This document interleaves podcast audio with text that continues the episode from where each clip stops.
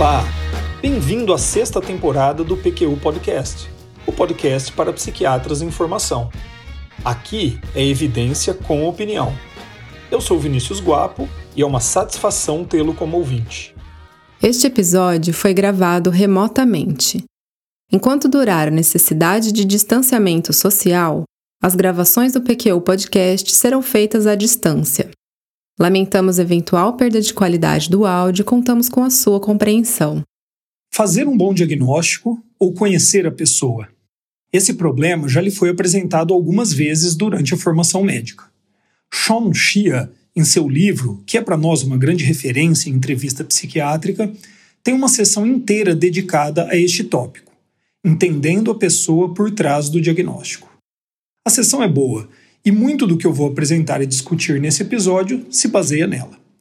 Mas vejamos se concorda comigo. Tem algo incômodo nessa formulação, a pessoa por trás do diagnóstico. Será que o diagnóstico deve realmente ser prioridade? Será que primeiramente fazemos um bom diagnóstico e depois, com o tempo restante, tentamos conhecer a pessoa? O PQ Podcast é uma iniciativa independente, realizada com recursos próprios pelo Luiz Alberto e eu. Aqui apresentamos evidências e opiniões que consideramos importantes para o psiquiatra em formação. Temos a convicção de que um psiquiatra necessita, para que seja bem formado, um bom treinamento técnico, amplo conhecimento sobre transtornos mentais, noções da história da especialidade, capacidade de análise crítica dos avanços da ciência, além de interesse e capacidade de comunicação que facilite o acesso a seu paciente. Minha primeira referência de médico foi meu tio, Edevair Balarotti, pediatra com excelente formação médica, pessoa dedicada, carinhosa com seus pacientes e, diga-se de passagem, com seus sobrinhos. Grande abraço, tio. E para mim, quando criança, o que que fazia meu tio? Ele devia fazer muito mais do que eu imaginava. Tinha provavelmente uma vida muito corrida. Mas para mim, ele sentava-se calmamente com as crianças e seus pais e conversava longamente sobre suas vidas. Como comiam, como dormiam, para que time de futebol torciam, do que gostavam de brincar, se brincavam com segurança ou de maneira imprudente, quais eram suas dores, dificuldades, prazeres e alegrias. Tudo isso para, ao final, poder fazer um diagnóstico e orientá-los e tratá-los adequadamente. O necessário treinamento em semiologia médica, raciocínio clínico, diagnóstico e tratamentos específicos para diversos transtornos tem o inegável efeito colateral de nos afastar desse ideal que acabei de descrever. Quem escuta o PQ Podcast há algum tempo já sabe, eu não sou um romântico. Excetuando-se talvez meu irresistível gosto por Beethoven,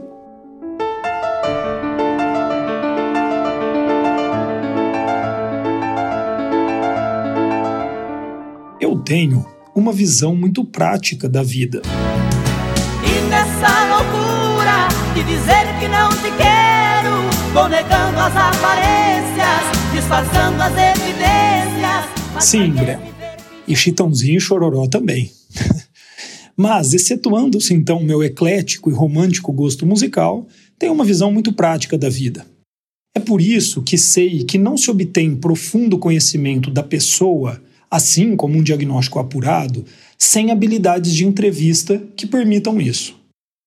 Um médico dotado apenas de habilidades na coleta de informações para diagnósticos precisos terá pouco sucesso em ajudar seus pacientes. Outro, apenas com interesse em conhecer a pessoa por trás do diagnóstico, também. No episódio 51 do PQ Podcast, falei sobre isso. A falha em realizar esta transição entre abertura e corpo eu costumo chamar de erro do tipo R1. De, falo por causa do residente de primeiro ano de psiquiatria, que já traz em sua bagagem pessoal o fato de ser um bom ouvido para seus amigos. E que, de coração aberto, com as melhores das intenções, quer escutar os pacientes e suas histórias. E eu já digo que é bom que seja assim, hein? Mas que acaba se perdendo consumindo quase duas horas em uma avaliação que, ao final, e ele nem dispõe de dados minimamente suficientes para formular diagnóstico e conduta. Pois é, nunca dissemos que a tarefa do médico, na busca de excelência como entrevistador, seria fácil. É durante a já difícil tarefa de colher dados válidos e fidedignos sobre uma variedade de sinais e sintomas apresentados pelo paciente que o médico precisa, de maneira sutil e sofisticada, conduzir uma entrevista que permita e estimule o paciente a narrar as suas histórias de vida, seus sentimentos, suas opiniões, os valores que norteiam suas escolhas.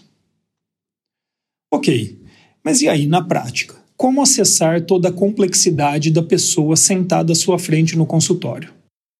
Didaticamente, o Shonxia propõe três aspectos da comunicação com o paciente a serem observados em uma entrevista.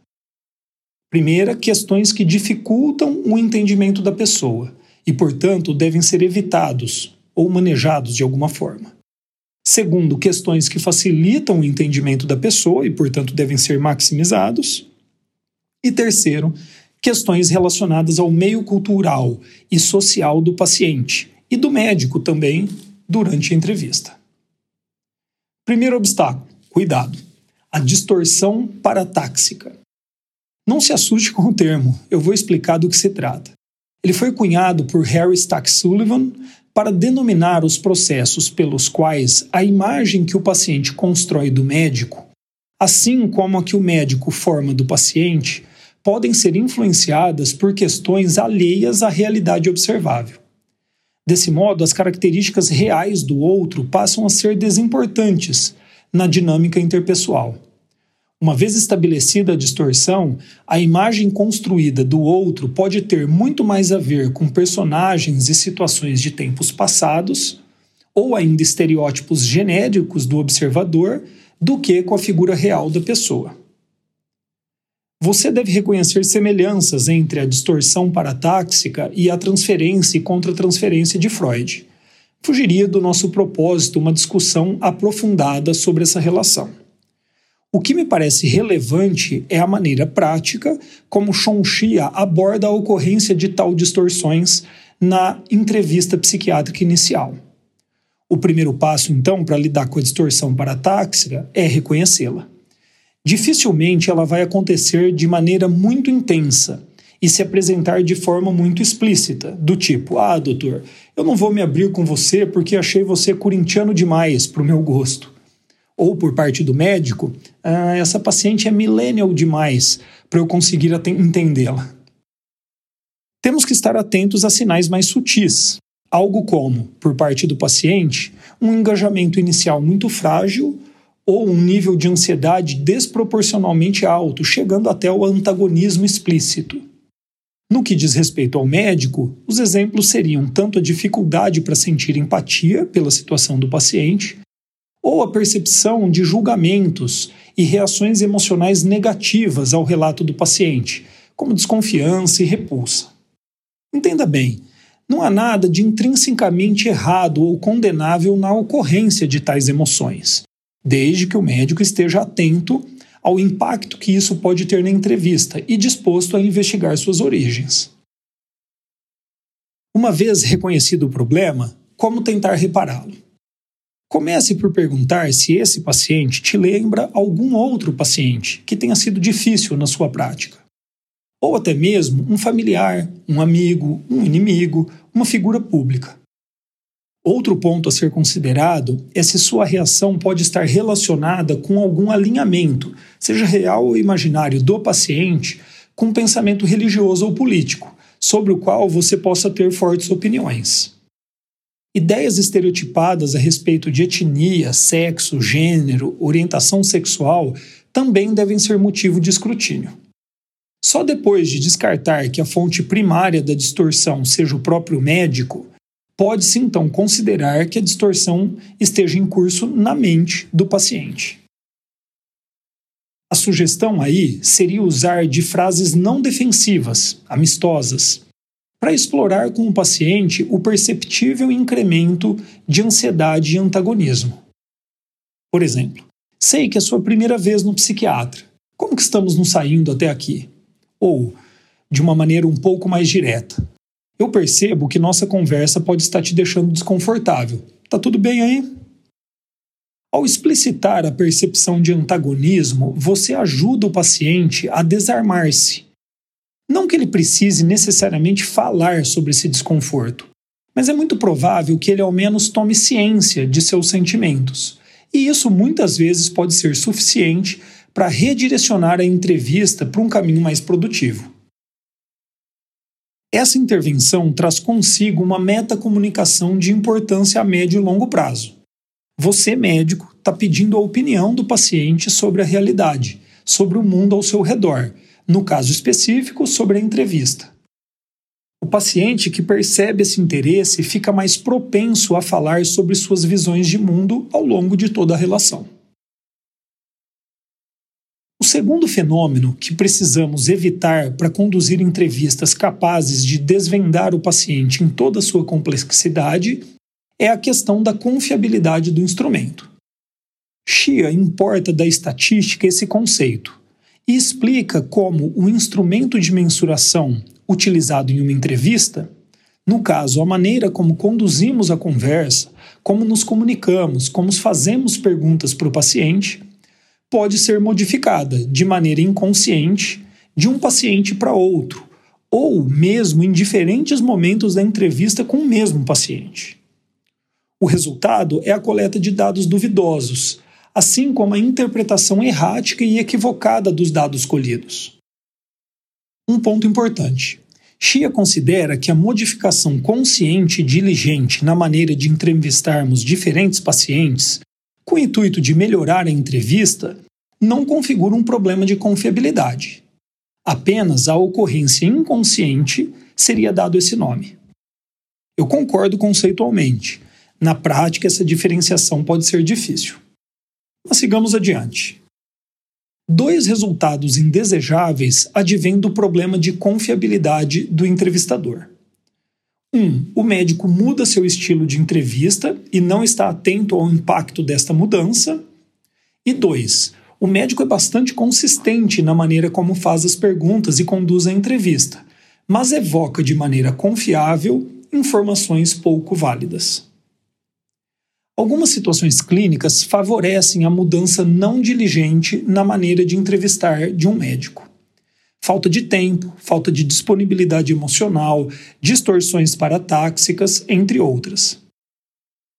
Já sobre o entrevistador que, com muita confiança, colhe consistentemente dados com pouca validade, isso não deveria nos surpreender. Nós, seres humanos, somos especialistas em encontrar maneiras sofisticadas de não escutarmos aquilo que não queremos. Eu não tenho dúvida de que esta habilidade pode salvar sua vida em alguns encontros sociais ou reuniões de família. Mas em uma entrevista médica pode ser um problema e tanto. Induzir respostas costuma ser uma preocupação muito presente em jovens psiquiatras durante treinamento de entrevista, a ponto às vezes até do exagero. Perguntar a alguém sobre ideação suicida, homicida, histórica de abuso, uso de bebidas ou outras drogas não é induzir alguém a uma resposta. Já a maneira como você pergunta pode ser. Um paciente que responde afirmativamente a essas perguntas vai demandar mais do médico, seja tempo, empenho ou mesmo tomada de conduta legal, e pode até gerar medo ou uma sensação de fracasso. A tentativa de evitar esses desfechos leva o clínico a desenvolver inconscientemente maneiras às vezes muito sutis de influenciar a resposta do paciente. Tom de voz, expressão facial, linguagem corporal, por exemplo. Devemos estar atentos a todos estes sinais. Mas há duas maneiras muito frequentes com que nós influenciamos inconscientemente e até mesmo inadvertidamente as respostas de nossos pacientes. A primeira é o uso de perguntas fechadas com uma negativa. Mas você não tem bebido mais do que antes, né? Apesar de tudo, você não tem pensado de fato em tentar algo contra a sua vida, não é mesmo? Ou ainda, mas você não acha que apesar do tratamento sua depressão piorou, ou acha? Em temas tão delicados, mesmo o uso de perguntas fechadas, sem a negativa, mas com uma certa entonação, pode ter esse mesmo resultado. A outra forma de consistentemente evocar respostas inválidas é o uso de perguntas metralhadora. Você está entrevistando uma jovem com um transtorno depressivo recorrente. O tempo reservado para essa entrevista já está se esgotando, mas uma investigação sobre episódios maníacos no passado é necessária. Então você inicia essa avaliação da seguinte maneira: Você nunca sentiu-se muito eufórica, agitada, dormindo pouco ou fazendo muitas compras, né?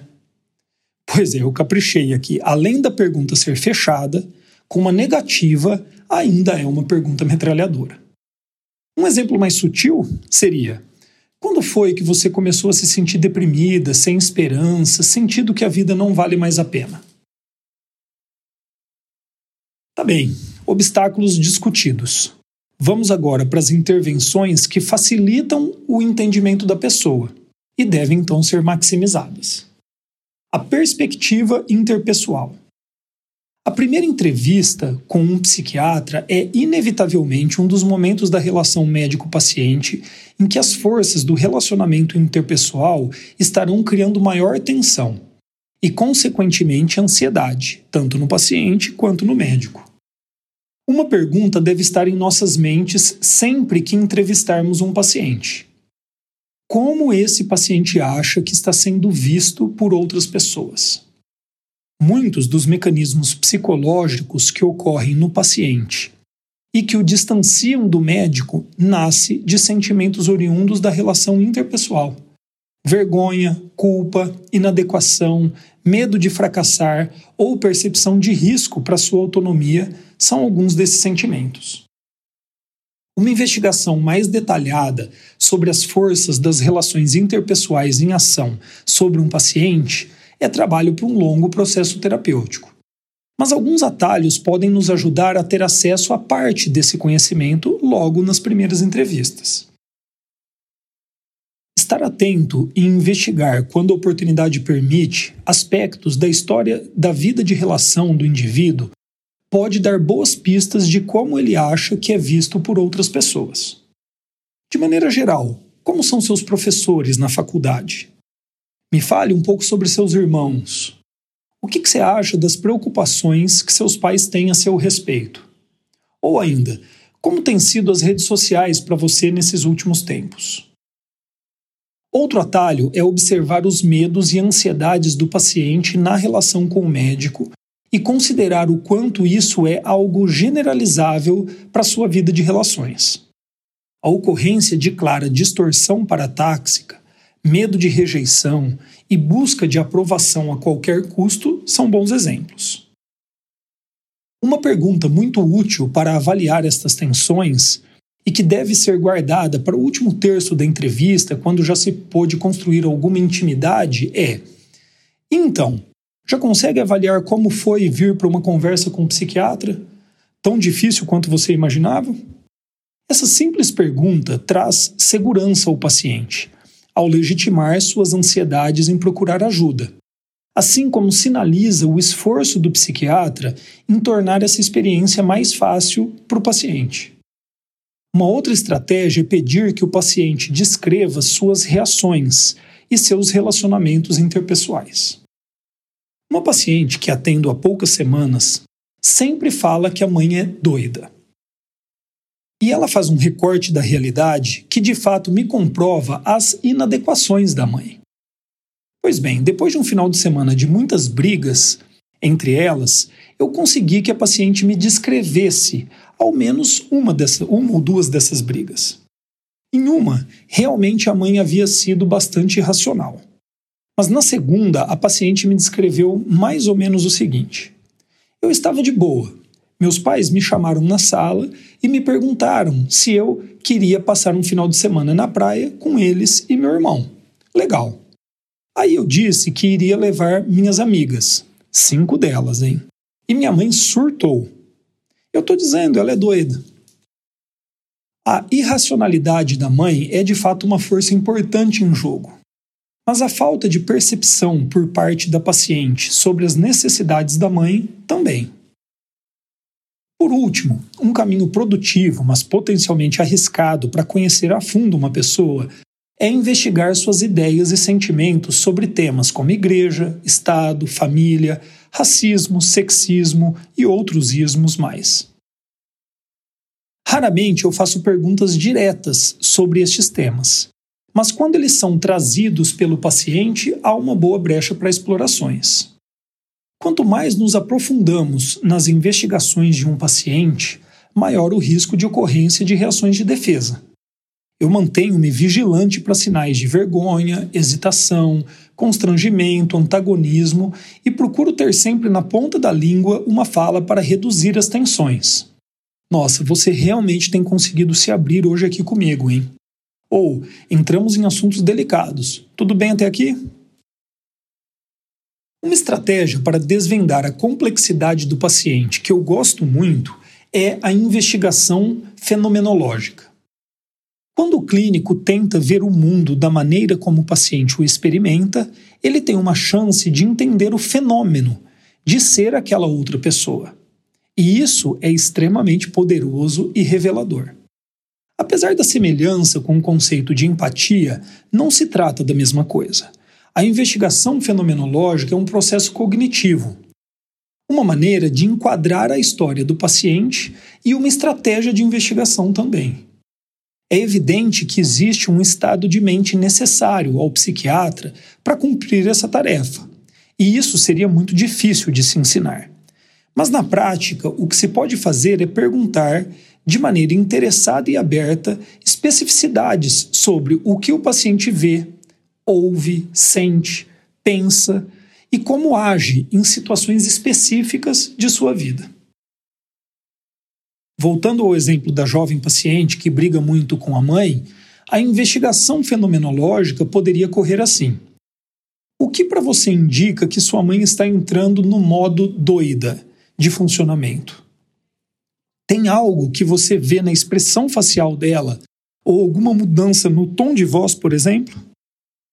E mais adiante poderia perguntar: e como você se sente quando ela faz isso? Como que você costuma então reagir? Nossa, esse episódio está ficando mais longo do que eu imaginei. Pensando bem, não era para menos estamos em busca de conhecer a pessoa em toda a sua complexidade. Onde é que eu estava com a cabeça em achar que ia ser curto? O último aspecto que vamos discutir, ainda entre as intervenções que contribuem para o conhecimento da pessoa durante a entrevista psiquiátrica, é a investigação do que e de como o paciente faz ou pensa que deve fazer para alcançar bem-estar. Seria um erro não reconhecer que o paciente traz para a consulta propostas de soluções para os seus problemas. Evidente que, se elas fossem suficientemente boas para resolver o problema, ele nem mesmo teria vindo se consultar. Mas isso não quer dizer que elas sejam de todo ruim e que não devam ser levadas em consideração, portanto. O Xia sugere que investiguemos os seguintes marcadores de bem-estar Trata-se de uma tríade: virtudes, ou strengths em inglês, habilidades e interesses. Esta investigação não apenas ajuda em nossa tarefa de explorar o paciente por completo, mas faz sugestões a serem consideradas no encaminhamento terapêutico. A quantidade de informações a serem coletadas pode ser intimidadora, mas algumas técnicas podem nos ajudar nessa tarefa primeiro passo é saber o que, que você está procurando. E então fazer pequenas incursões no tema sempre que a oportunidade aparecer e que você julgar pertinente. Peterson e Seligman, pioneiros da psicologia positiva, desenvolveram um questionário de virtudes. Vale a pena conhecer seus itens: sabedoria, que pode ser decomposta em criatividade, curiosidade, amor pelo conhecimento e mente aberta, Coragem, que se refere a bravura, persistência, integridade e vitalidade. Humanidade, capacidade para o amor, bondade e inteligência social. Justiça, civilidade, senso de equidade e liderança. Prudência, que pode ser notada pela observação de misericórdia, modéstia e autocontrole. E transcendência, apreciação da beleza e da excelência gratidão, esperança, humor e espiritualidade. Listinha longa e inspiradora, não é não? Se eu pudesse escolher apenas uma coisa para deixar de herança para as minhas filhas, eu deixaria essa pequena lista. Tendo essas virtudes em mente, você estará mais preparado para reconhecê-las e explorá-las com o paciente quando elas vêm à tona. Normalmente, os pacientes não nos procuram para discutir suas qualidades, mas sim suas fraquezas. E ficam surpresos e até gratos quando genuinamente identificamos seus pontos fortes. Acompanhei por muitos anos um senhor idoso, advogado de sucesso, que muitas vezes era cobrado pela família por se dedicar demais ao trabalho, o que fazia com que ele se sentisse então culpado. Ao explorar sua relação com sua profissão, esse senhor mostrava uma admirável clareza sobre o seu papel na sociedade, com a qual eu aprendi muito, inclusive. Comunicar essa virtude para ele trouxe muito alívio, e apesar de não deslegitimar as queixas da família, ofereceu a ele um outro enquadramento para enxergar o problema. A mesma atenção e prontidão para identificar virtudes vale na investigação das habilidades do paciente. A diferença aqui é que estamos em busca de virtudes mais práticas, as habilidades. Habilidades artísticas, cognitivas, na resolução de problemas, no relacionamento interpessoal, habilidades atléticas, destreza manual, entre outras. No caso da investigação de habilidades, fica um pouco mais fácil perguntar diretamente ao paciente o que ele pensa ser suas maiores qualidades. Apesar disso poder trazer algum constrangimento, é muito menor do que se perguntarmos qual seria suas maiores virtudes. Por fim, uma investigação dos interesses, hobbies e a maneira como o paciente gasta seu tempo livre pode também desvendar muito da sua intimidade. Eu ainda teria que falar com você sobre a avaliação da cultura ao redor do paciente e a influência da cultura do paciente e do médico na entrevista. Esse é um tema muito importante, cheio de diferentes facetas. Não teríamos tempo para ele agora, já estourei meu tempo para o episódio. Eu prometo discutir o tema em um futuro próximo. Hoje ficamos por aqui. Nesse episódio, discuti a importante e difícil tarefa de conduzir entrevistas que, ao mesmo tempo, permita a coleta de dados fidedignos e válidos para a elaboração de um bom diagnóstico e encaminhamento terapêutico, e ainda possibilite a compreensão da complexidade do ser humano sendo avaliado. Espero que tenha gostado. Acesse nossa página no Facebook e siga-nos no Instagram para ficar por dentro de tudo o que acontece no PQU Podcast. Confira em nosso site www.pqpodcast.com.br todos os episódios já publicados, com as respectivas referências organizados por data, autor e sessão. O PQU Podcast agradece sua atenção.